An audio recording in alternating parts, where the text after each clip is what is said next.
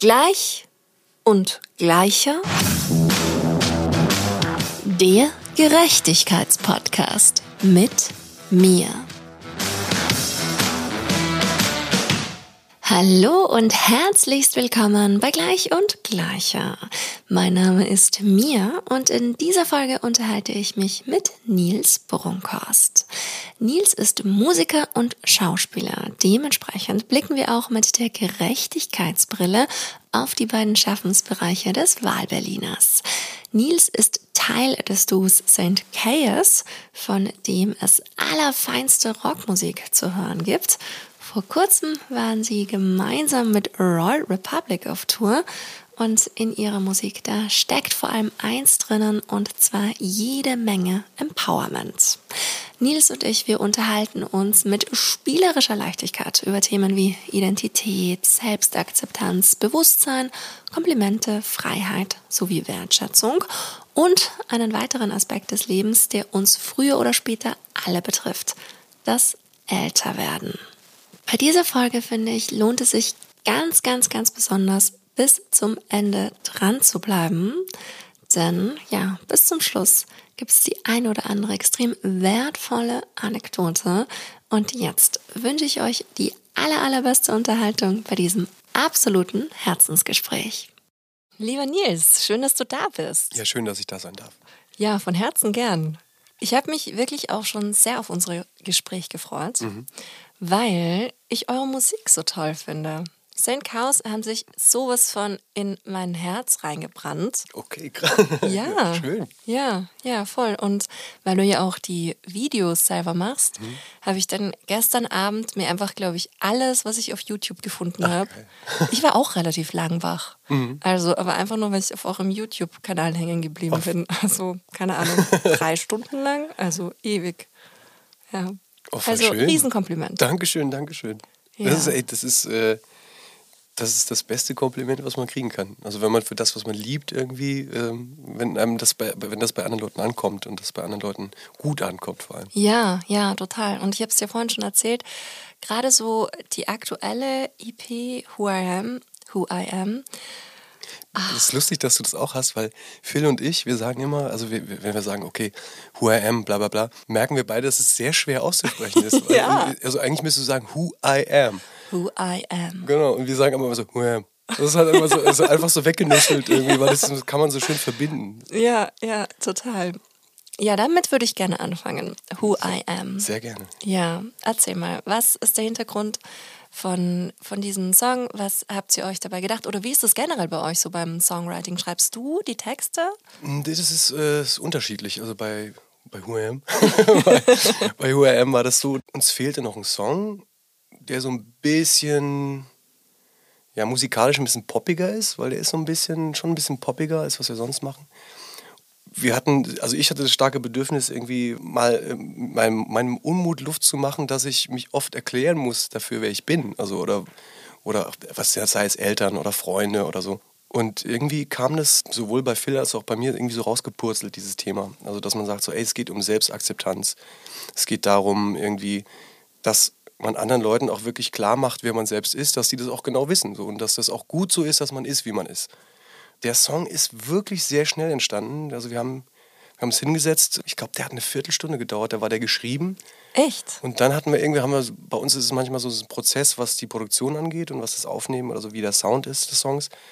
Das dauert immer ein bisschen. Das war bei dem auch relativ schnell klar, dass wir auf jeden Fall Gitarren brauchen, aber auch eine Leichtigkeit. Also dem ganzen Thema irgendwie Selbstakzeptanz und eine Leichtigkeit zu geben. Mhm. Genau, und das haben wir, glaube ich, ganz gut hingekriegt bei dem Ja, Song. total. Und ich finde, es steckt auch so viel Empowerment da drin. Ja, das ist eh so ein Thema bei uns, also empowernd. Also wir versuchen es natürlich erstmal selbst zu empowern. Also die Sachen, die wir ansprechen, wo wir vielleicht ein bisschen manchmal sagen, so, ey, mach du das doch besser, da sprechen wir eigentlich auch uns selbst an. Also zu sagen, so, ey, uns selbst zu sagen oder in den Arsch zu treten und zu sagen, so, ey, nicht morgen machen, sondern jetzt, so nach dem Motto. Ja, ja, One Step ist, finde ich, auch ein super, genau, super genau. Beispiel ist dafür. Ein ähnliches Thema quasi. Ja, und es ist auch irgendwie so klar, so okay, du bist nur einen Schritt davon entfernt genau. und es ist dieser eine Schritt der ja. härteste, der erste und ach, geh dann jetzt einfach mal. Das war ganz lustig, weil da war das so, dass ich in der Situation gesteckt habe, wo ich gemerkt habe, irgendwie ich komme da nicht raus und so. Und dann haben Phil und ich, wir sind natürlich auch befreundet und sprechen ganz viel. Und Phil meinte dann irgendwann so, ey, das ist doch nur ein Schritt, den du gehen musst. Also, und der erste Schritt ist halt hart, aber danach wird es einfacher. Und dann dachten wir beide so, guckten uns beide an, das ist ein Song. und dann war das halt äh, auch, das, bei dem war es auch relativ einfach, weil das Thema so klar war. Einen Schritt gehen und dann, das heißt ja nicht gleich, dass sich alles ändert, aber dass man halt einen Schritt in die Richtung macht, um was zu ändern. Mhm. Und um den inneren Schweinehund zu überwinden. Und das war uns dann beiden klar, da müssen wir irgendwie was draus machen. Und es mhm. ging auch sehr schnell mhm. bei dem mhm. Song. Wow, wie war das bei den anderen Liedern von der EP? Es waren ja fünf insgesamt, oder? Ja, komischerweise bei den neuen Sachen, weil das Thema immer relativ schnell klar ist, geht das textlich immer relativ schnell. Wir hatten aber auch schon Songs vom Album zum Beispiel, die haben zwei Jahre einfach rumgelegen. Mhm. Und irgendwann haben wir die dann, wir sagen immer, wir haben den geknackt. Und mhm. wenn wir den dann geknackt haben, dann machen wir ihn fertig und dann bringen wir ihn raus.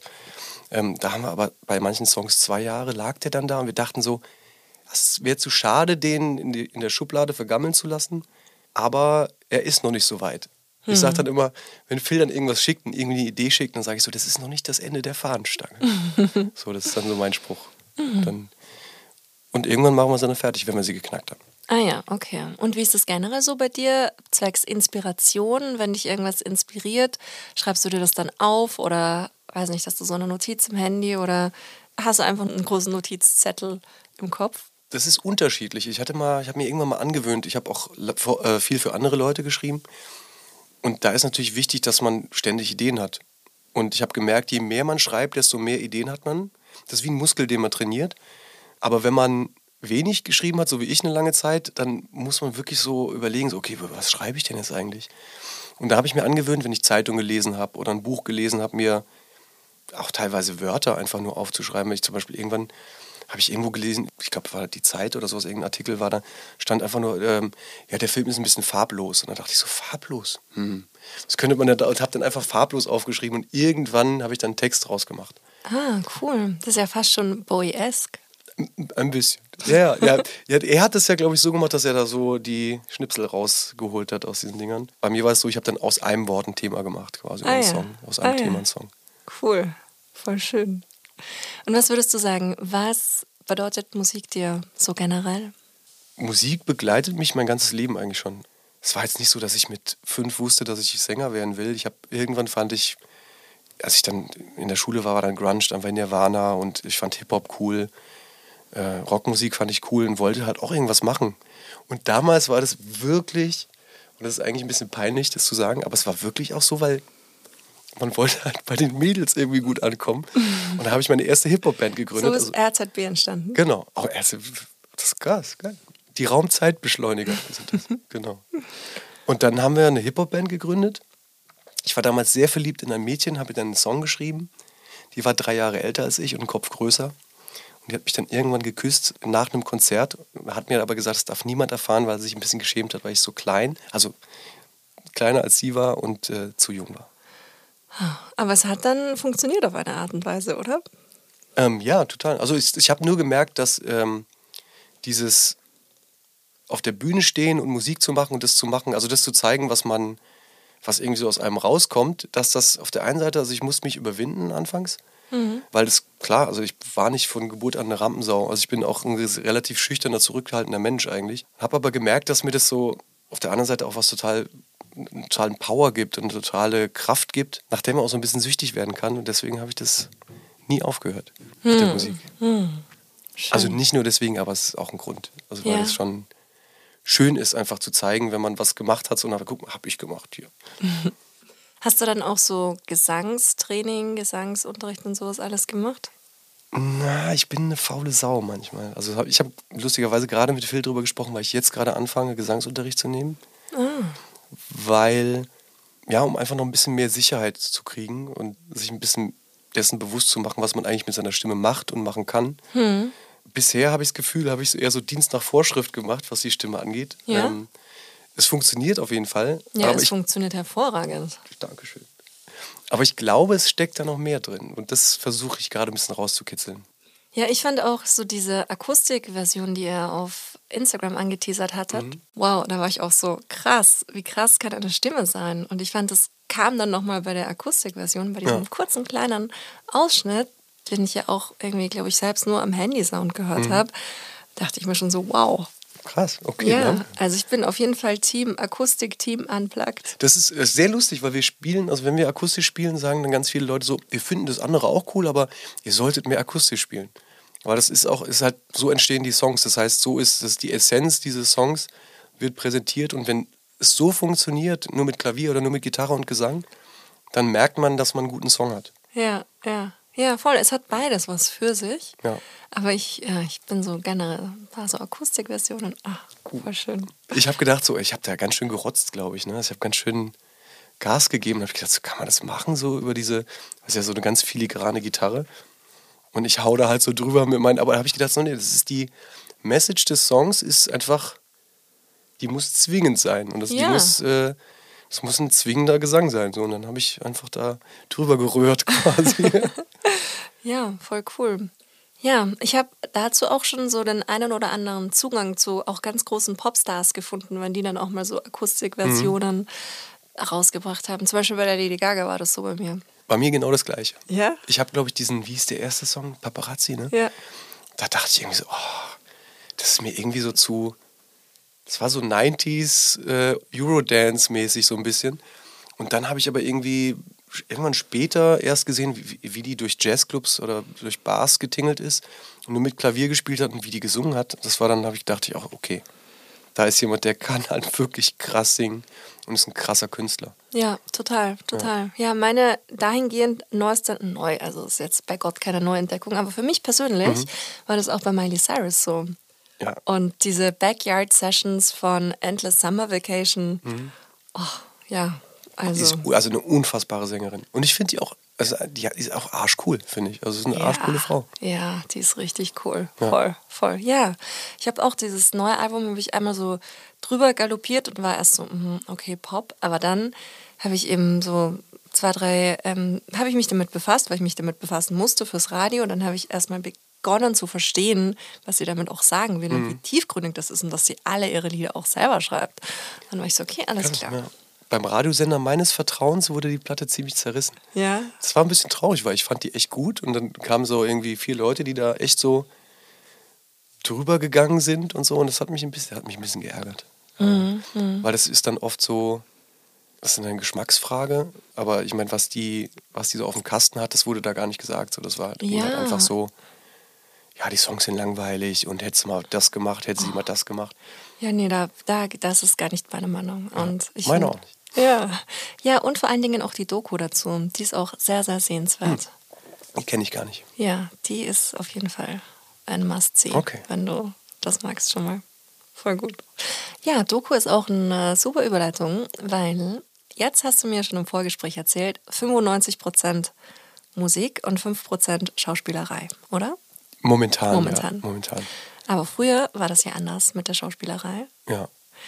Und gerade so wie du das erzählt hast mit dem, wie du auch Lieder schreibst und wie das so ist mit deiner Inspiration, habe ich mir gedacht, wie ist da diese Interaktion zwischen auf der einen Seite Schauspieler sein und auf der anderen Seite kreativ sein und eigene Sachen schaffen? Wie ist diese Wechselwirkung?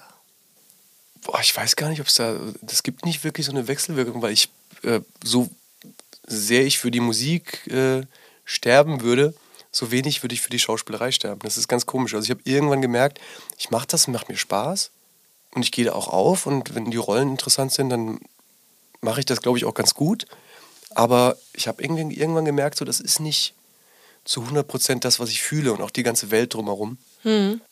Weil irgendwie war mir das, war mir das irgendwann zu, zu anstrengend, so diese Schauspielerei. Also auch was Kollegen angeht und sowas. Da war ich oft so ein bisschen, dass ich, ich mich da, ich habe schau, andere Schauspieler gesehen, habe mich überhaupt nicht wieder, also mich da gar nicht drin gesehen. Weil es war mir alles zu laut und zu ich-bezogen und zu, ähm, ja, zu, äh, ich bin auch extrovertiert, aber das ist, bei Schauspielern ist es nochmal eine andere Geschichte. Die sind dann äh, nochmal eine Spur extrovertierter und das hab, irgendwie habe ich mich da nicht gesehen und habe mich dann irgendwann so mehr oder minder vom Kopf her davon ein bisschen verabschiedet. Aber wenn es interessante Projekte gibt, ähm, mache ich das natürlich gerne. So, aber deswegen gibt es gerade so nicht so eine Interaktion zwischen den beiden Feldern. Es war immer so, dass ich so 50-50 eigentlich, also mein ganzes Leben, ich habe 50 Prozent Schauspiel gemacht und dann aber immer parallel Musik. Wie bist du damals zur Schauspielerei gekommen? Ich habe ganz klassisch Schultheater gespielt. Ah. Ich kann mich wirklich so daran erinnern. Ich würde gerne sagen, es wäre anders gewesen, aber es war wirklich so. Schultheater, wir haben, wir mussten so Übungen machen, um also ein bisschen aus sich rauszugehen und ein bisschen so die Angst zu verlieren, dass man halt komische Sachen macht. Musste man irgendwie so durch den Gang laufen, also so durch so einen Raum laufen und immer mit einem anderen Gefühl. Mal mit Freude, mal traurig, mal wütend, mal enttäuscht, keine Ahnung. Und ich konnte das nicht, weil ich mich die ganze Zeit selbst beobachtet habe. Ich konnte das nicht spüren, also ich habe mich komisch gefühlt und habe mich geschämt, dass die anderen mich jetzt so sehen. Und das war meine erste Begegnung mit dem Schauspiel. Also das heißt, ich dachte so, ich musste mich erst da so ein bisschen hintrainieren, dass äh, ich das kann. Irgendwann ist das weggegangen, aber auch nie so hundertprozentig. Ich denke, ich stehe da ganz offen und denke so, das ist doch alles gar nicht echt, das ist doch alles gelogen. Also wir erzählen doch hier, also wir tun doch nur so. Das Gefühl werde ich oft nicht los. Hm, hm was ich bei der Musik gar nicht habe, weil das halt das Echte ist, was aus in dem Moment aus mir rauskommt. Hm, hm. Ja, total. Ja, ich habe auch eine Zeit lang als Regisseurin gearbeitet, aber Musik-Doku-Regisseurin, aber habe trotzdem auch manche größeren Spielfilmproduktionen so begleitet. Mhm. Und hatte so eine total ähnliche Erfahrung, dass ich auch am Anfang so diese Schauspielwelt ein Stück weit faszinierend fand, aber mhm. dann ganz schnell gemerkt habe, oh, die Musik ist mir viel, viel lieber. Mhm. Also so vom ganzen Umfeld her ja. und auch eben ja. von der Realness. Ja, genau. Also weiß ich nicht, ob das so ist, aber ich wäre wahrscheinlich woanders, hätte ich so viel Herzblut in die Schauspielerei gesteckt wie in die Musik, weil in die Musik, da gebe ich alles rein. Und in der Schauspielerei, das lasse ich irgendwie so immer so mitlaufen, so parallel. Und dann kommt mal was Schönes und das mache ich dann auch echt gerne wenn es ein interessantes Projekt ist. Ich bin aber auch froh, dass ich dass ich jetzt in der Position bin, nicht mehr alles drehen zu müssen. Also weil als Schauspieler, viele Kollegen nehmen ja alles an. Das heißt, die müssen alles drehen, weil sie halt einfach irgendwie ihre Miete zahlen müssen. Und dadurch, dass die Musik jetzt gerade bei uns so gut läuft, kann ich mich ganz gut zurückziehen aus dem Feld, sondern genau nur das aussuchen, was mir Spaß macht. Mhm.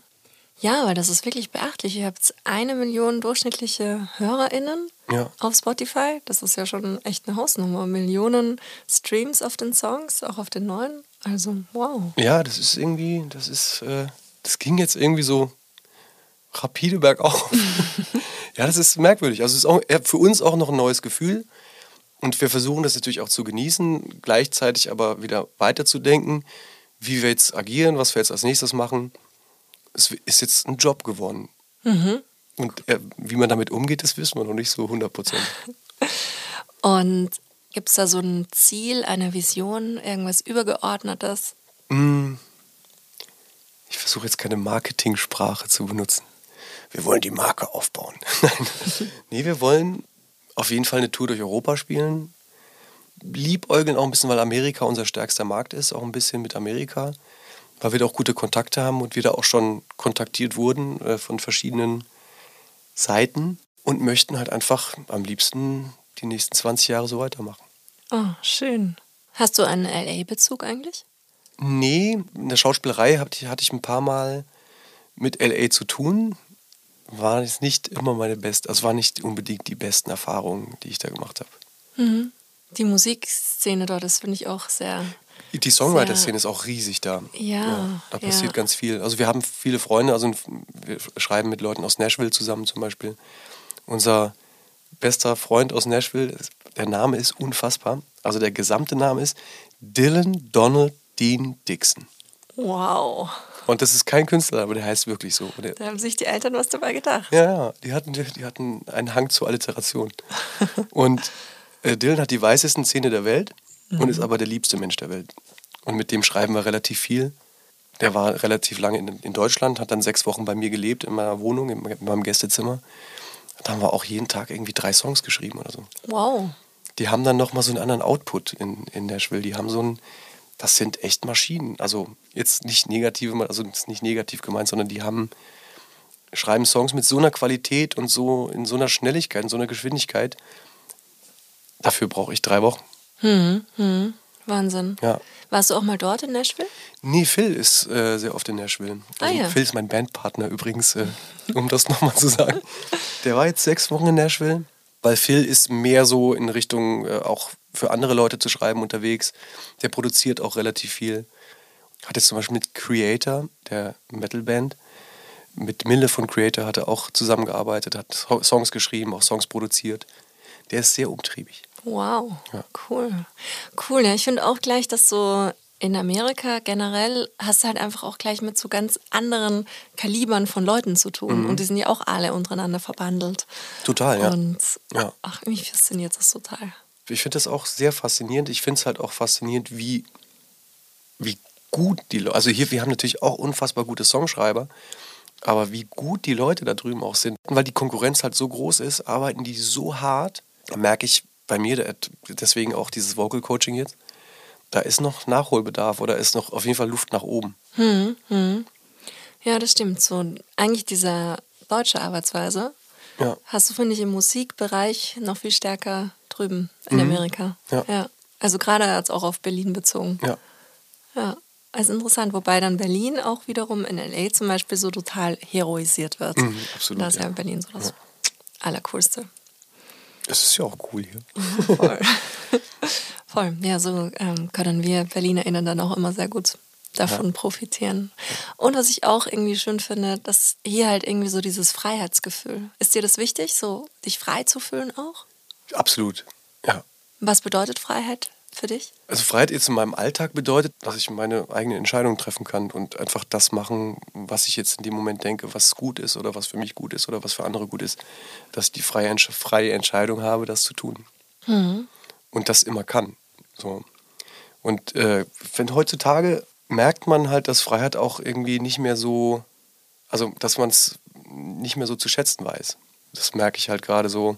Es ist Krieg, äh, keine Ahnung. Ähm, wir hatten diese Corona-Krise, wir haben jetzt wahrscheinlich wieder eine Bankenkrise, keine Ahnung. Das, was man so, die Freiheit, die man so für sich immer sein ganzes Leben lang für selbstverständlich gehalten hat, dieser Gedanke von Freiheit, der wackelt jetzt gerade so ein bisschen. Und umso mehr finde ich das äh, wichtig, dass man sich heutzutage damit halt auch befasst und dass man da halt auch, ja, dass man sich dessen bewusst ist, was Freiheit eigentlich ist. Ja, voll. Und was äh, Freiheit, deine Freiheit, also wenn deine Freiheit andere Freiheiten einschränkt, äh, das auch keine richtige Freiheit ist. So. Wir sind ja hier in einem Gerechtigkeitspodcast. Mhm. Und deswegen möchte ich natürlich auch von dir wissen, was bedeutet Gerechtigkeit dir? Das ist eine ganz schön schwere Frage. Also was sie mir bedeutet, ist, ähm, ja, ich, das ist echt eine schwere Frage. Gerechtigkeit bedeutet mir, dass man, dass man alle gleich behandeln sollte. Dass alle die gleichen Voraussetzungen haben sollten und alle Menschen gleich behandelt werden sollten. So, das ist meine, mein Sinn von Gerechtigkeit.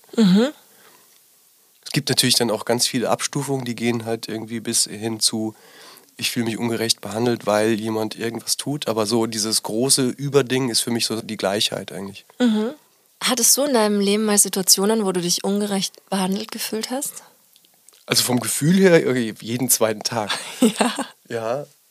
Irgendwas, was du highlighten möchtest an dieser Stelle? Nee, es gibt so, es gibt so manche Sachen, die so ein bisschen, jetzt gerade auch, ich meine, das Ding ist, also jetzt, wenn ich es jetzt auf die Musik beziehe beispielsweise, weil es halt für mich auch was mit Gleichheit, sehr viel mit Gleichheit zu tun hat, dass ich halt als 47-jähriger Typ jetzt noch irgendwie eine Musikkarriere starte und dadurch, keine Ahnung, einfach ich das Gefühl habe, dass ich schon zu alt bin, weil mir viele Leute das Gefühl geben, dass ich schon zu alt bin dafür oder zu alt sei dafür.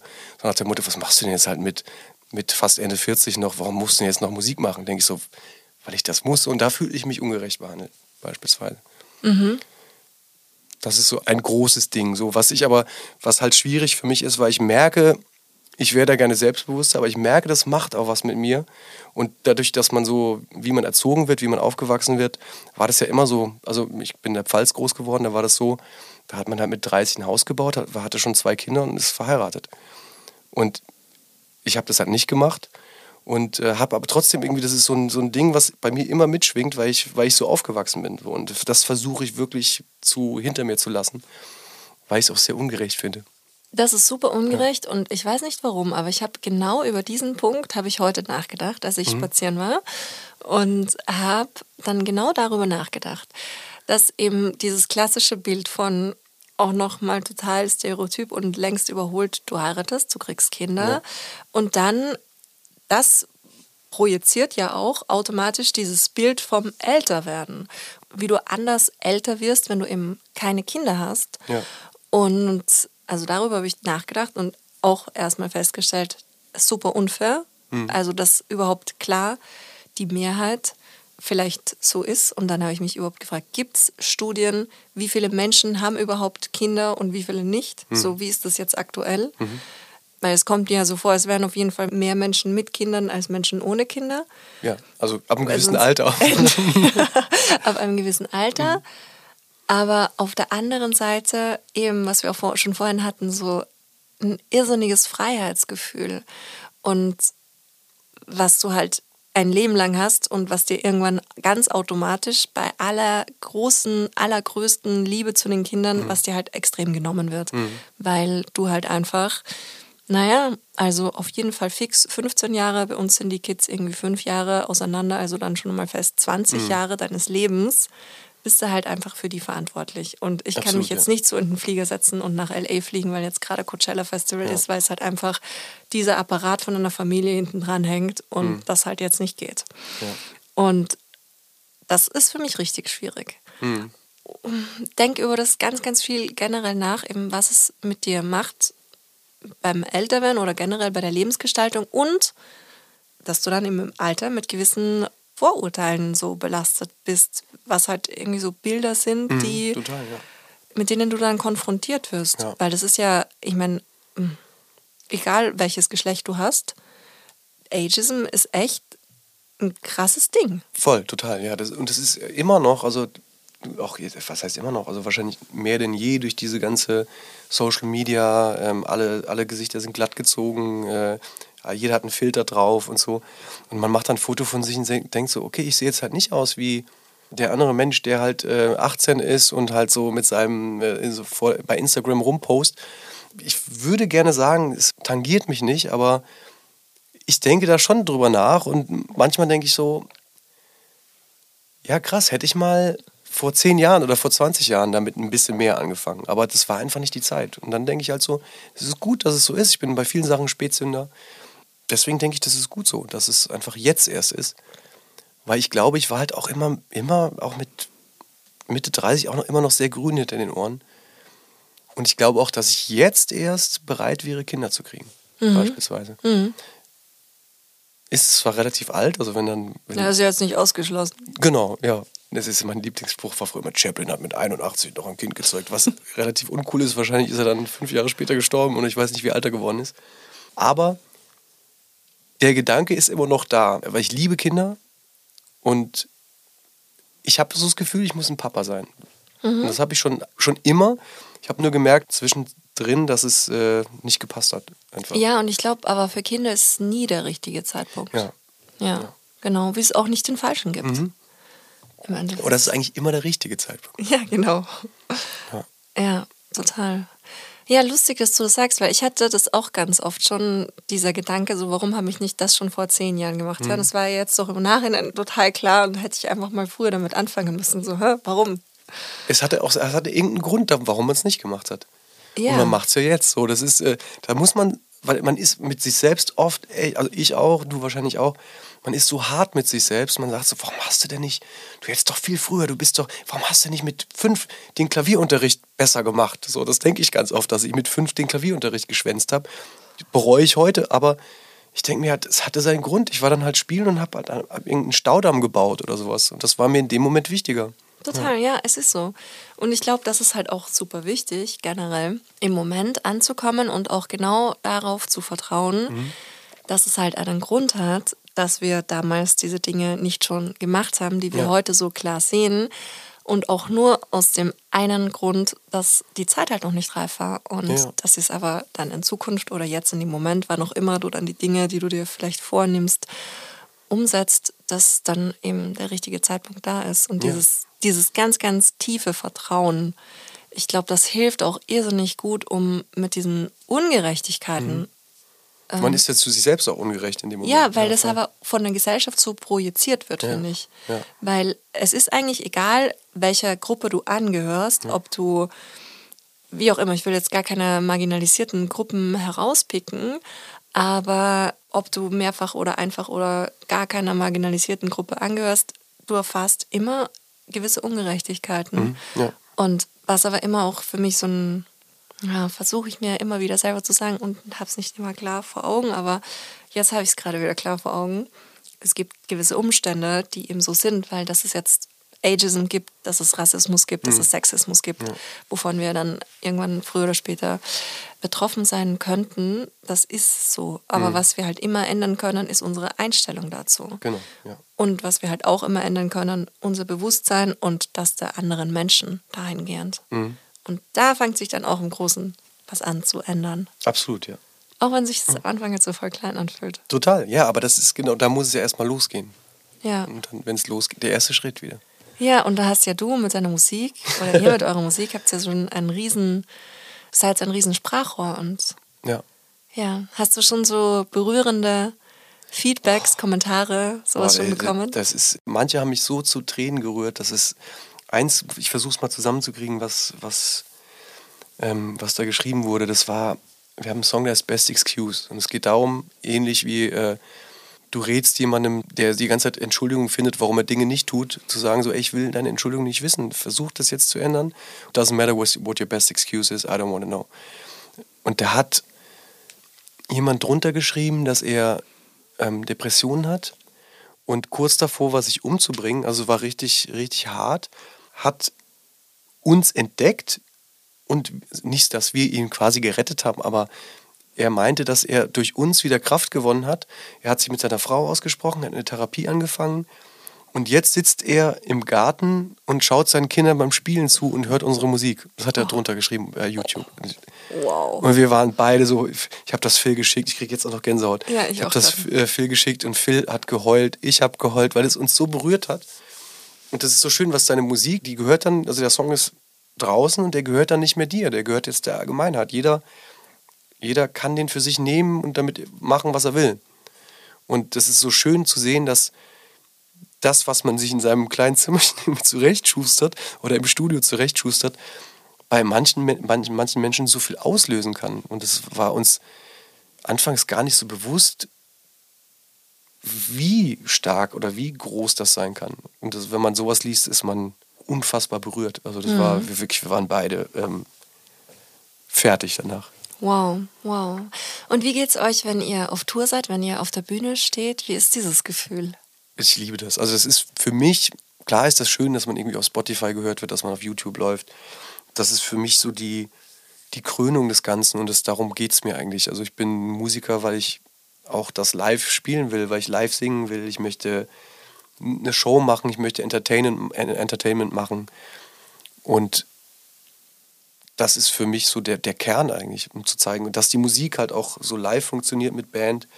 Live, äh, live ist es nochmal ein bisschen mehr auf die Mütze, das ist ein bisschen rockiger, ein bisschen härter. Und das macht mir halt total Spaß. Also da will ich halt, da nehme ich auch einen Charakter ein, der ich gar nicht bin, eigentlich.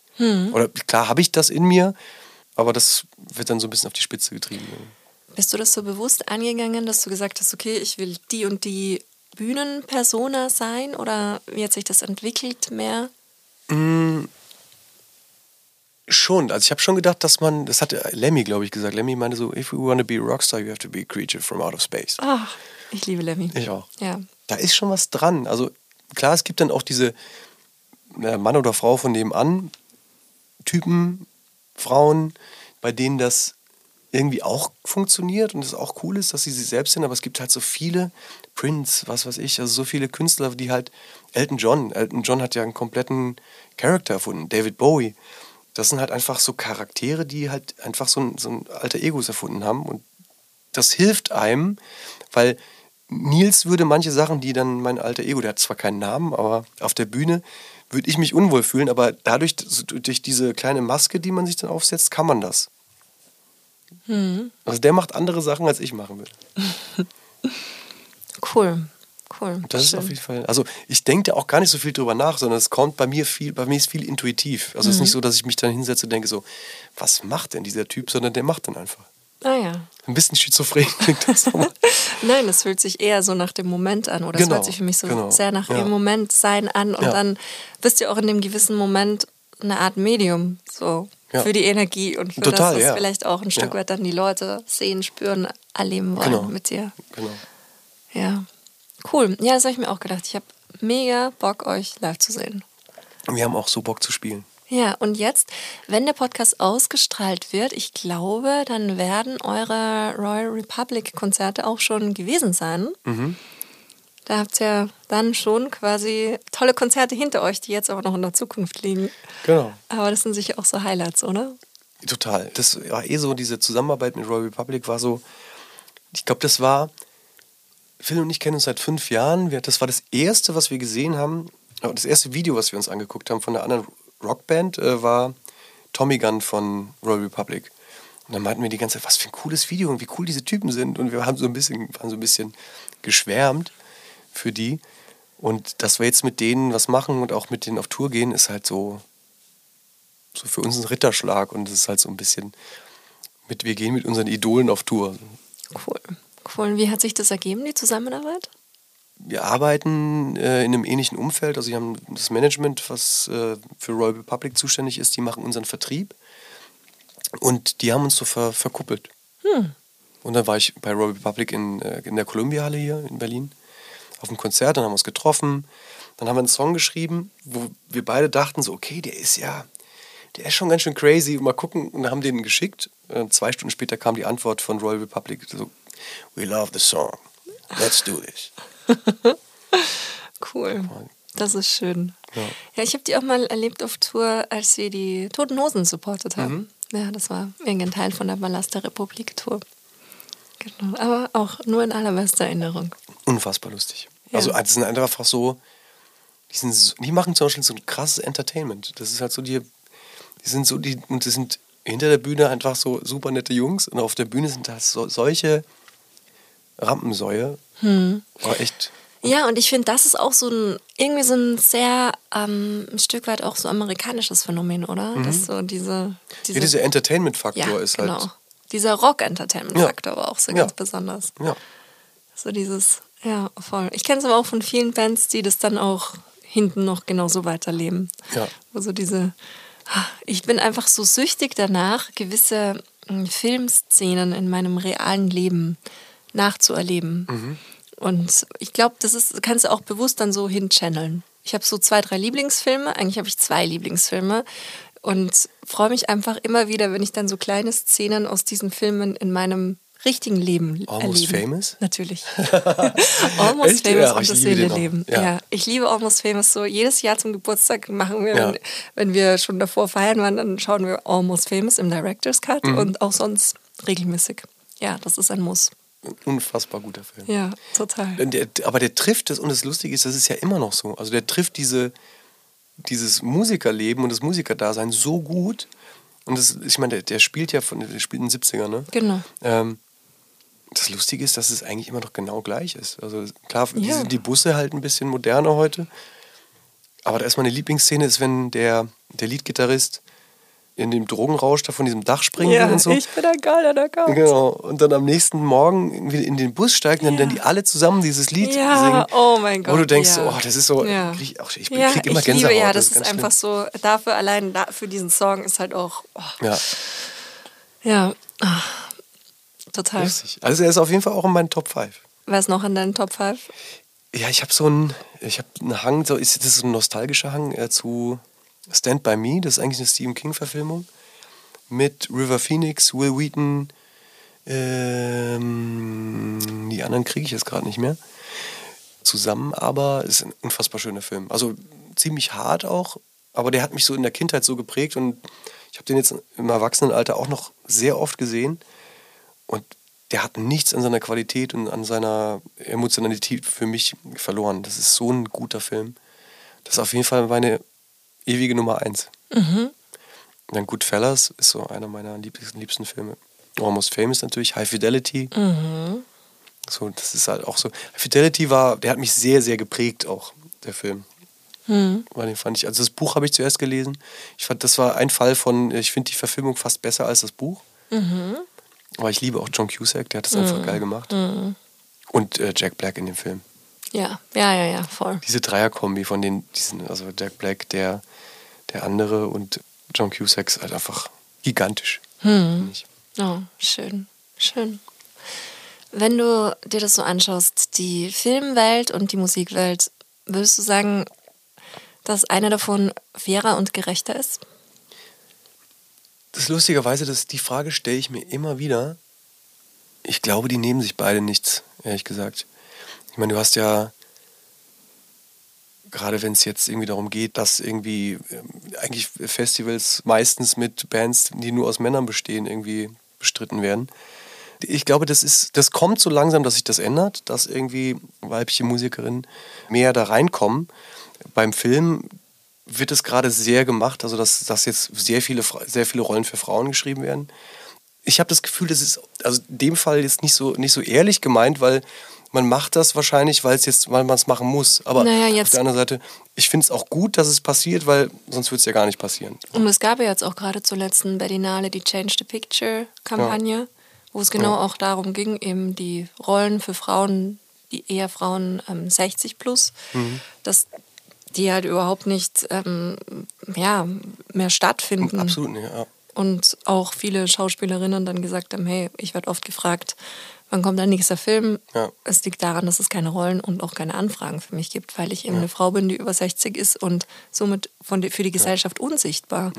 Und das ist halt schon so mega krass, wo ich mir jetzt so denke, okay, als Mit-30erin, alles klar, ich muss jetzt eine gesunde Einstellung dafür kriegen, dass ich das auch schaffe, dann irgendwann mal 65 zu sein als Frau in dieser mhm. Gesellschaft. Und das absolut, kommt absolut, so, auch wenn es vielleicht noch in weiter Ferne sein mag, aber irgendwann. Es kommt auf jeden Fall. Ja. Das, äh, er hat mich sehr vielen, äh, sehr vielen Kolleginnen gesprochen, die schon mit Mitte 30 gesagt haben, dass es unglaublich schwierig ist, einfach, weil die Frauen, die jetzt besetzt werden, sind meistens die gleichen, also werden eigentlich immer die gleichen, also dieselben besetzt. Die werden zwar besetzt, also es gibt zwar anscheinend mehr Rollen für Frauen, aber die werden halt, wie gesagt, durch die, immer durch die gleichen Schauspielerinnen besetzt. Das heißt, für die Schauspieler, die, die restlichen Schauspieler hat sich eigentlich nichts geändert. Oder für die restlichen Schauspielerinnen. Hm. Und das ist ganz schön traurig zu sehen, weil man denkt, es hat sich was verändert, aber letztendlich so, so viel hat sich nicht verändert. Ja, und auch so der Blick hinter die Kulissen und ja. in die Strukturen rein. Das ist ja auch mhm. extrem alt, weiß und männlich geprägt. Ja. Oder wenn es nicht alt ist, dann aber halt weiß und männlich geprägt. Ja. Und eben, wir reden über Gender Equality und die ganzen anderen BIPOC und LGBTIQ Minderheiten sind da noch gar nicht mitgedacht.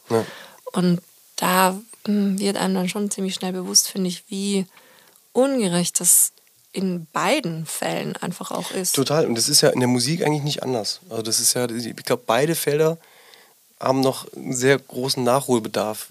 Ja, und weißt du, was ich immer wieder so interessant finde? Egal, ob es jetzt im Film ist oder Musik, das sind ja zwei so hm, Lebens-, Berufswelten, die ja für Freiheit und mhm. für so ganz viel, ja, für ganz viele positive Dinge mhm. auch stehen, die dann aber strukturell eben gar nicht so gelebt werden. Ja.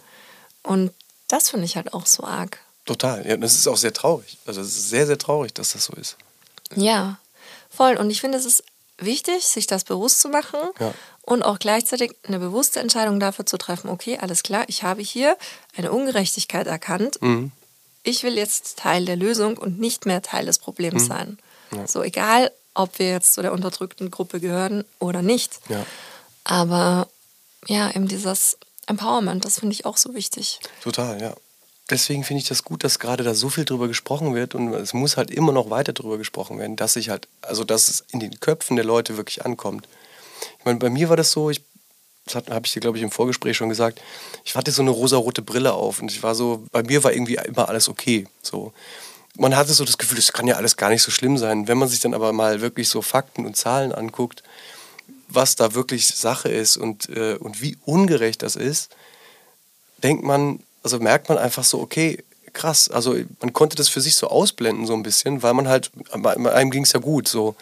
Und wenn man aber so den Blick nach außen gerichtet hat und äh, gemerkt hat, so, wie groß die Ungerechtigkeit ist und wie schlimm das eigentlich ist. Und das war für mich ein ganz schönes Aha-Erlebnis, einfach so zu, zu sehen, irgendwie, okay, ich habe da auch so ein bisschen in meiner auf meiner rosa Wolke gelebt und habe gedacht, alles ist gar nicht so schlimm, weil ich von mir ausgegangen bin, weil ich gedacht habe, so, ja, ich bin doch irgendwie, ich bin doch gerecht zu Leuten oder so, weißt du, so. Deswegen finde ich das gut, dass es halt einfach, dass das bei jedem ankommt und dass jeder darüber anfängt nachzudenken, dass eben nicht alles gut ist.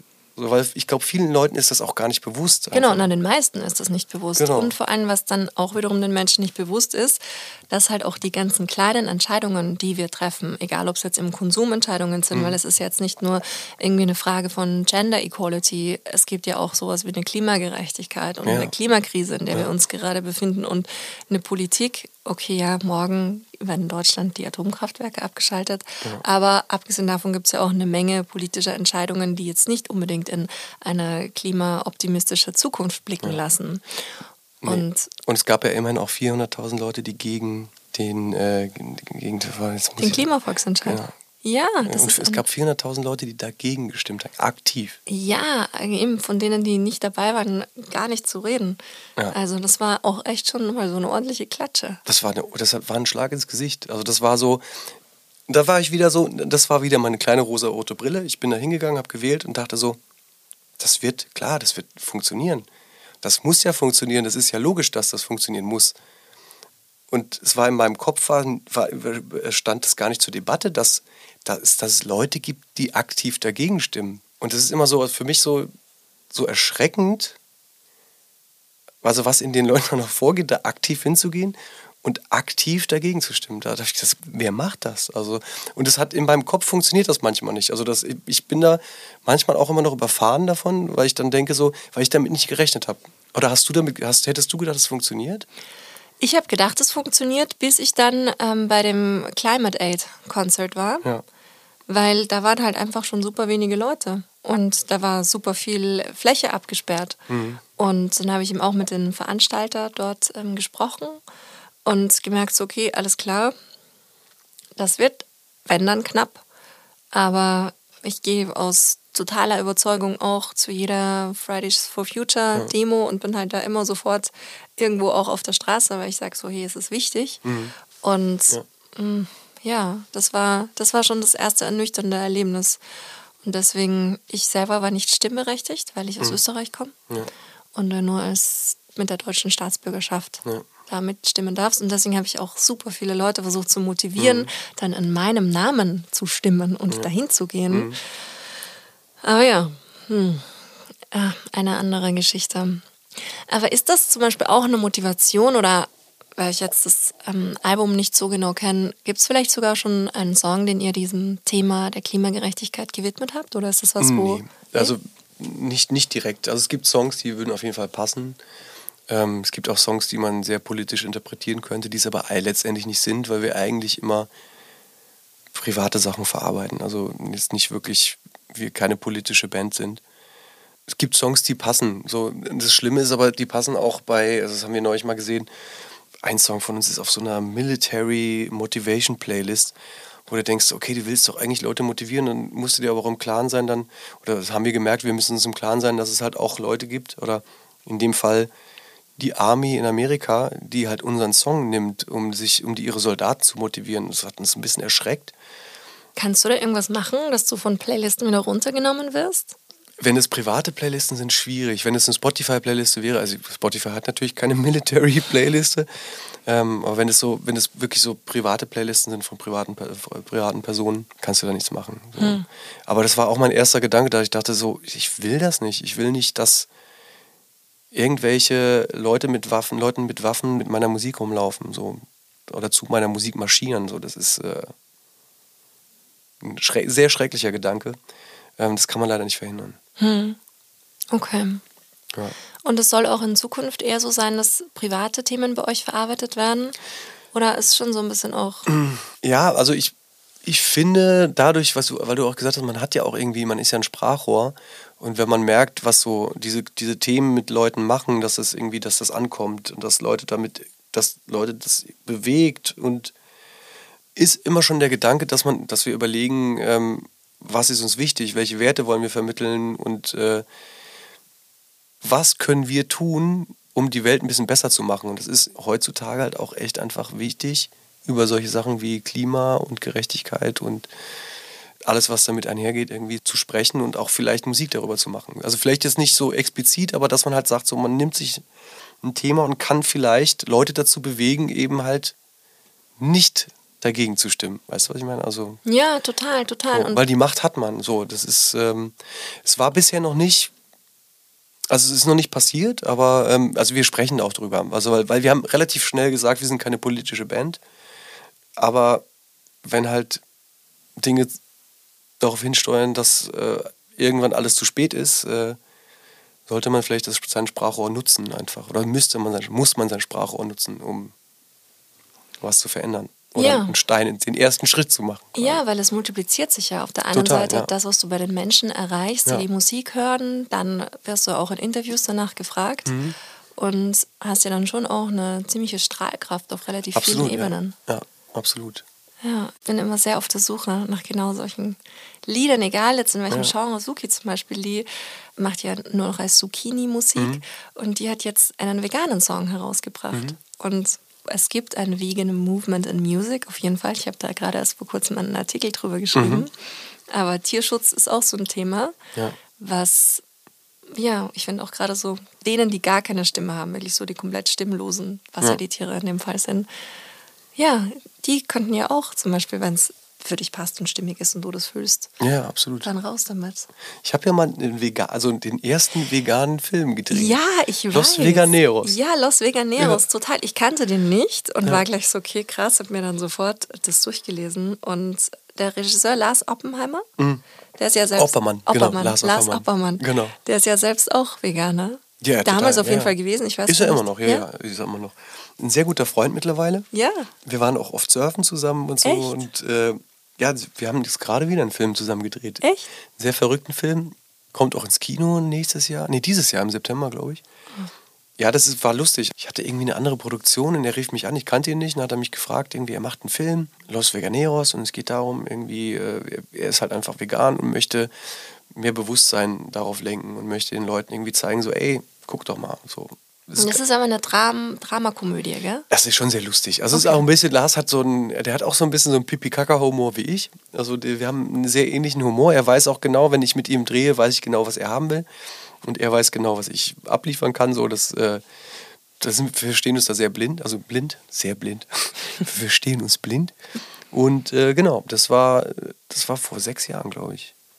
Und der Film ging auch gut durch die Medien, war dadurch, dass es der erste Film war, der sich wirklich so explizit mit, mit, äh, dem, mit veganer Ernährung beschäftigt. Spiegel hat darüber berichtet, keine Ahnung, es war echt so überall. Ja, hat auch einen. Wikipedia-Eintrag. Echt? Okay, das Ja, wusste ich nicht. ja. Krass. Ah. Ja, kannte ich nämlich nicht vorher und war Mhm. gleich so, okay, krass, ich muss diesen Film schauen. Ja, und auch den Ansatz fand ich so cool, dass eben, er hat ja auch bewusst gesagt, ich will keine Doku über das Thema Ja. Drehen und furchtbare Szenen zeigen, sondern dass eben auf eine Er hat ja. Earthlings gesehen und daraufhin ist er vegan geworden. Ah, und ja. er meinte so, es gibt genug Dokus, er will das einfach als Komödie verpacken und dann einfach dadurch den Leuten das vielleicht nicht so mit der Brechstange näher zu bringen, sondern einfach zu guck, guck doch mal, das ist, könnte doch auch so irgendwie gehen. Ja, ja ich liebe ja diese vegane Community. Ich fühle mich da so unglaublich ultra mega wohl. Das ist so, oh, so mein Happy Place, mein, mein Happy Ort. Das sind sehr, sehr, sehr, sehr, sehr nette Menschen. Aber ich mag auch alle KlimaaktivistInnen, genauso wie ich auch diese feministische Bubble sehr gern mag. Diese sind alle super schöne Bubbles. Ja.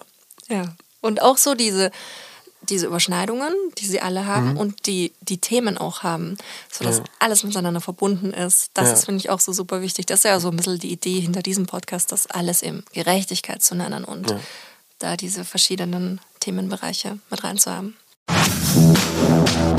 Stairway to Equality. Deine Steps zu mehr Gleichberechtigung. Was auch ganz wichtig ist in diesem Podcast, das ist die Kategorie Stairway to Equality. Da geht es darum, Tipps und Tricks zu erfahren, wie die Menschen da draußen dafür sorgen können, dass diese Welt zu einem gerechteren Ort wird. Was würdest du sagen? Also ich soll einen Tipp sagen. Ja, du sollst sagen, was du, was du, ja, was du denkst, was die Menschen dazu motivieren könnte. Und was auch immer ganz gut ist, Dinge, die schnell und leicht umsetzbar sind. Ja, jeder kann im Kleinen anfangen, also jede kleine Ungerechtigkeit dann einfach benennen und Leuten helfen, die ungerecht behandelt werden.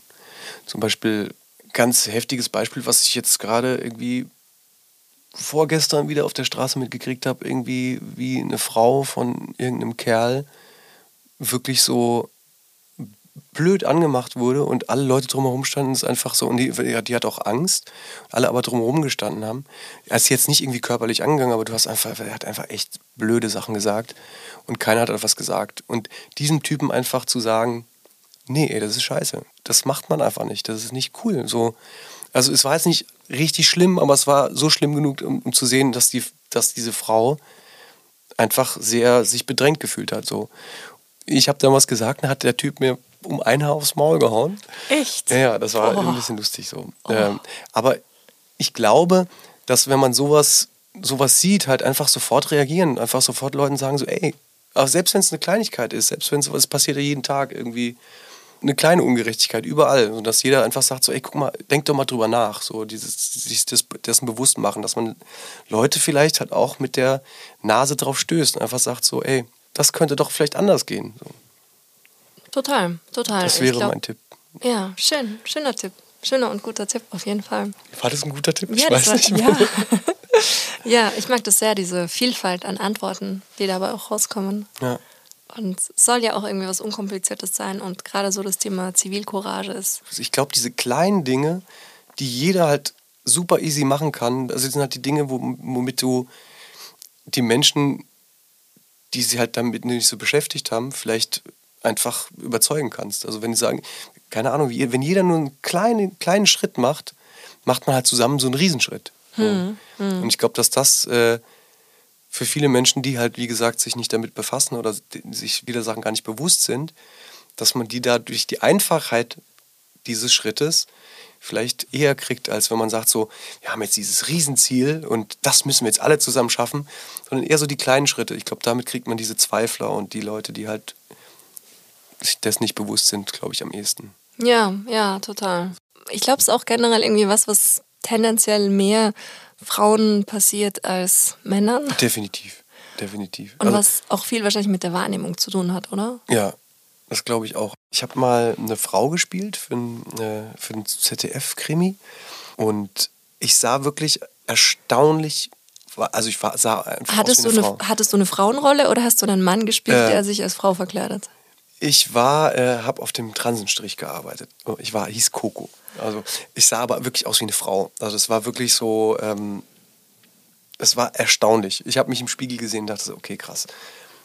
Und die Reaktion der Männer, weil viele es einfach nicht gerafft haben, weil wir ja wirklich auf der Kurfürstenstraße gedreht haben.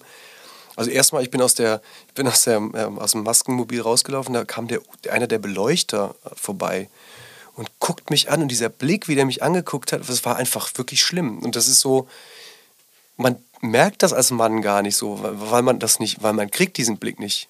Diese Blicke, die ich gekriegt habe, auch die, keine Ahnung, sind drüben vorbeigefahren, die haben gepfiffen ähm, mit dem Auto, die Scheiben haben gehupt, was weiß ich. Und also das kriegst du als Mann gar nicht so richtig mit. Also vor allem nicht, wenn es, klar, du siehst das mal, dass das mal gemacht wird, aber du, du kriegst ja diesen Blick nicht ab und du kriegst ja diese, diese Anmache nicht ab. Und wie ätzend das war, also wie scheiße ich mich dabei gefühlt habe, sorry, dass ich die ganze Zeit fluche, da habe ich das erste Mal gemerkt, wie beschissen sich das anfühlt.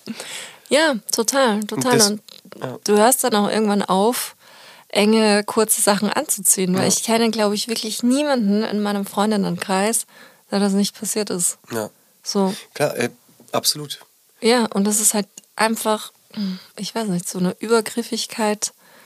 Und ich finde vor allem, was, ich, was die, die Leute rausnehmen, also was das für eine, für eine Grenzüberschreitung ist, ähm, jemandem das so von Latz zu knallen. Ja, vor allem. Du wirst ja auch teilweise, also nicht nur irgendwie blöd angesprochen, teilweise wirst du ja auch einfach angekrapscht, ungefragt. So. Und das ist ja dann auch nochmal so ein Ding, wo ich mir dreimal überlege, ob ich einen kurzen Rock anziehe oder ja. nicht, weil es einfach die Gefahr besteht, dass sich einfach jemand ankrapscht. So. Das ist schon heftig. Also äh, wie unfrei man dadurch wird, ne? Also ja. irgendwie. Das ist auch sehr ungerecht. Einfach sehr ungerecht. Ja, es ist mega ungerecht. Ja. Total. Und vor allen Dingen, wenn du dir das so anschaust als Frau, was dir halt irgendwie so, wenn du dann so 15, 16 bist und irgendwie dann halt so super heiß ausschaust und dann halt ständig irgendwie sexualisiert wirst mhm. oder sexuell belästigt wirst und dann, wenn du dann aber irgendwann 50 Jahre später 65 bist und du unsichtbar bist, ja. weil dann halt diese äußerlichen Attribute ja. nicht mehr da sind. Das ist ja auch so ein ganz krasser Mindfuck. Total, ja.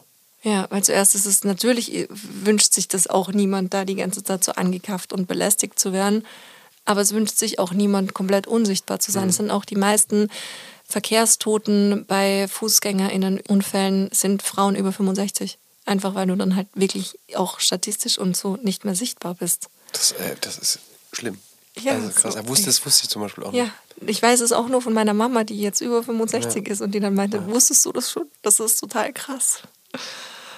Und war total lustig, hat sie gemeint, die Mama hört auch immer diesen Podcast, Grüße gehen raus, kommt Von auch auch. Podcast. ja. Und sie ähm, hat dann auch so gemeint, du, kennst du dieses Catcalling mir? Und ich so, "Mm, ja Mama, Catcalling halt. Und sie, also bei uns macht es keiner mehr. Also ja, hm. aber ja, das hat sie sich dann so mit ihrer Freundin, die auch ungefähr so alt ist, das haben sie das dann so beide reflektiert und das ist halt irgendwie krass. Ja. Ja, da darf sich noch einiges ändern. Aber das ist das Wichtige und wir wollen ja auch immer empowernd aus dem Podcast rausgehen. Ja. Wir können alle Teil der Lösung sein. Wir können Ja. alle dazu beitragen, dass sich auch hundertjährige Menschen schön finden. Ja, jetzt die Vogue erst.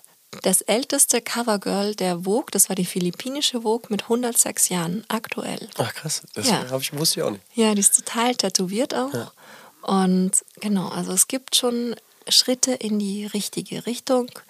Und je mehr Bewusstsein wir dafür haben, ich glaube, desto leichter wird es uns dann auch am Ende sein, glücklich, egal wie wir ausschauen, glücklich in den Spiegel zu schauen. Total, das ist ja auch das Ding. Also ich glaube, je mehr man das ignoriert oder je mehr, je unsichtbarer man im Alter wird, desto unzufriedener wird man sehr selbst auch, weil man weiß, okay, irgendwann bin ich halt einfach alt und unsichtbar für die Leute. Man ist doch glücklicher, wenn man das einfach ein bisschen mehr integriert und wenn, wenn alles einfach sichtbar wird. Ja, und es kommt ja auch ganz viel darauf an, finde ich, wie du dich fühlst. So. Ja, Weißt du, auch sich einfach schön fühlen zu dürfen. klar. Und ich finde mich jetzt viel schöner als, keine Ahnung, mit Anfang 20, wenn ich jetzt so Fotos von früher anschaue. Es klingt halt irgendwie kacke, wenn du sagst, ich finde mich schön. Ich finde mich auch, also ich finde mich jetzt auch schöner mit 47 als mit Mitte 20. Ja, schön. Gut, wir sind uns schon mal einig. Ja. Ja, ja und es ist, finde ich, auch wichtig, das so auszusprechen Ja. und sich das gegenseitig Ja. da entsprechend zuzusprechen. Weil das ist ja das ich finde auch. Kom Komplimente machen total schön. Also Ja. wenn es halt nicht, nichts Übergriffiges ist, irgendwie, du, keine Ahnung, hast schöne, einen schönen Arsch oder was weiß ich, kann man ja auch sagen. Aber ich finde es super wichtig, ich finde es auch schön, wenn Männer sich Komplimente machen. ja. Unser Drummer, also wir haben live haben wir einen Drummer, wir haben einen sehr ähnlichen Klamottengeschmack. Und wir machen es jedes Mal. Ich weiß genau, wenn ich irgendwas Neues habe, ich komme dann dahin und sagt, sagt er dann so, wo hast du denn die Jacke her? Oder wo hast du denn die Hose her? Ich weiß, ich weiß im Vorfeld, ich weiß, bevor ich ihn sehe, weiß ich schon, ihm gefällt das, garantiert. Und es ist wirklich dann so, dass wir uns dann gegenseitig so Tipps geben und Komplimente machen. So, du hast, siehst halt wohl gut aus. Oder du hast irgendwie das so, mir gefällt deine Mütze, mir gefällt das so. Das ist total schön. Cool, cool. Und ich finde es gut, dass, da, dass man da halt so. Also ich habe da noch nie Berührungsängste gehabt, einem Mann ein Kompliment zu machen, aber viele Männer sehen das so als, oh Gott, der hat mir, ich, was, was will der jetzt was von mir oder so? Das ist total absurd. Das ist, das ist man so, viele so festgefahren in ihren, in ihren erlernten Strukturen. Bei mir war das sogar eine Zeit lang Teil meiner Interviewstrategie, dass ich mir überlegt habe, okay, was ist halt immer so ein guter Breaker? Kompliment machen. Genau, und dann habe ich mich versucht, dahingehend zu trainieren, indem ich wirklich halt bewusst auf der Straße Menschen angeschaut habe und mir überlegt habe, okay, was ist ein ehrliches Kompliment? Und meine Aufgabe, die ich mir selbst gegeben habe, war, okay, jeder Person, egal wie sie ausschaut, die so lang anzuschauen, bis halt irgendwas Schönes, Ja. bis ich daran irgendwas Schönes entdecke. Und seitdem habe ich einen sehr guten Blick für ehrliche Komplimente. Okay. Ja, Das funktioniert. Das heißt, ja. Aber das ist auch ein, guter, also ein gutes Training. Einfach. Ja, ja, voll. Und in Amerika zum Beispiel ist es ja, da wirst du ja überschüttet mit Komplimenten an jeder Ecke, egal wofür. Ich mag das, mag das. Ich finde es auch gut. Ja. Das ist auch wichtig, weil es gibt einem vielleicht manchmal auch nur kurz, aber auf jeden Fall ein kleines positives Gefühl. Ja, na schau, da haben wir jetzt ja gleich, ey, wir haben unsere Hörerinnenschaft mit, Kompliment, äh, mit Komplimenten, sage ich schon, mit Stairways to Equality überschüttet. Und du hast ja auch, du hast ja wirklich, du hast mir ein Kompliment für meine Musik gemacht. Das Auf jeden Fall. Da, damit sind wir gestartet. Ja, damit gefreut. sind wir gestartet. Ja, es war auch ein sehr, sehr ehrliches Kompliment von Herzen. Danke. Ja, und ein Kompliment möchte ich dir auch machen für dieses wunderbare Gespräch. Und ich möchte für dieses toll geführte Gespräch dir ein Kompliment machen. Dankeschön. Es war mir ein inneres Blumenpflücken. Mir auch. Vielen herzlichen Dank fürs Zuhören. Das war Gleich und Gleicher. Der Gerechtigkeitspodcast mit mir. Damit ihr euren Zukunft keine Folge mehr verpasst, abonniert den Podcast und folgt mir auf Instagram.